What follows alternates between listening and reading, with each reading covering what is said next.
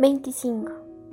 Los hombres, dijo el principito, se encierran en los rápidos, pero no saben lo que buscan. Entonces se agitan y dan vueltas, y agregó, no vale la pena. El pozo al cual habíamos llegado no se parecía a los pozos del Sahara. Los pozos del Sahara son simples agujeros cavados en la arena. Este se parecía a un pozo de aldea, pero ahí no había ninguna aldea, y yo creía soñar. Es extraño, dije al principito.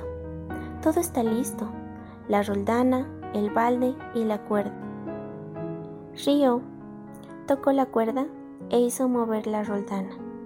Y la roldana gimió como gime una vieja veleta cuando el viento ha dormido mucho.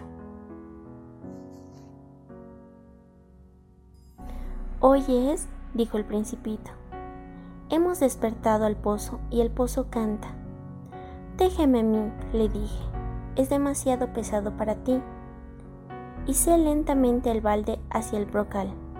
Lo asenté bien. En mis oídos seguía cantando la roldana, y en el agua, que temblaba aún, vi temblar el sol. Tengo sed de esta agua, dijo el principito. Dame de beber. Y comprendí lo que había buscado. Levanté el balde hasta sus labios Bebió con los ojos cerrados. Todo era bello como una fiesta.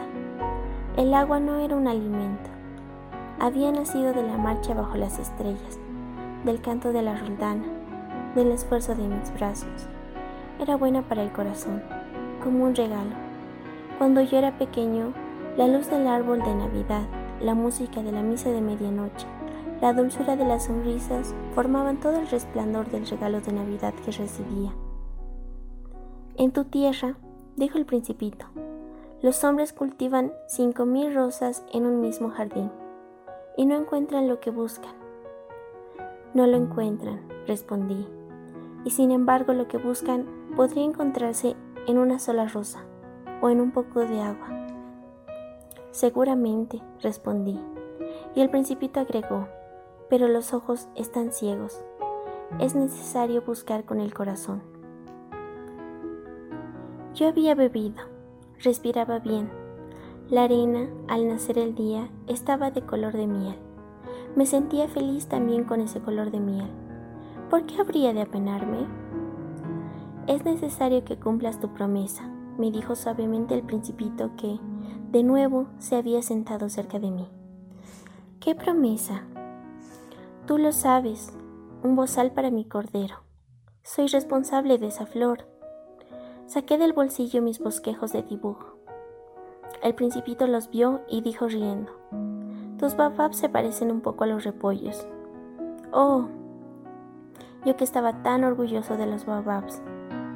Tu zorro, las orejas parecen cuernos y son demasiado largas, y río aún. Eres injusto, hombrecito. Yo no sabía dibujar más que las boas cerradas y las boas abiertas. Oh, está bien, dijo. Los niños saben. Dibujé pues un bozal y sentí el corazón oprimido cuando se lo di. Tienes proyectos que ignoro.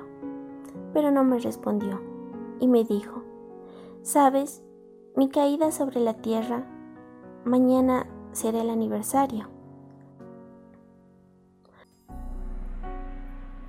Luego, después de un silencio, dijo aún, Caí muy cerca de aquí y se sonrojó.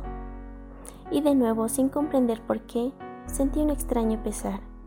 Sin embargo, se me ocurrió preguntar, entonces, ¿no te paseabas por casualidad la mañana que te conocí, hace ocho días?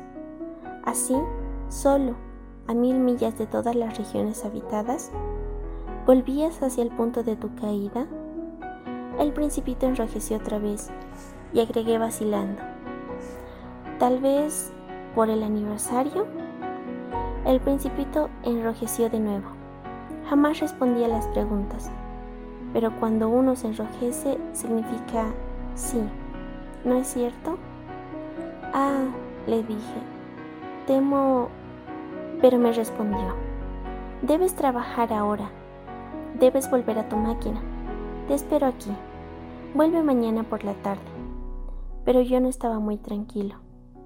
Me acordaba del zorro. Si uno se deja domesticar, corre el riesgo de llorar un poco.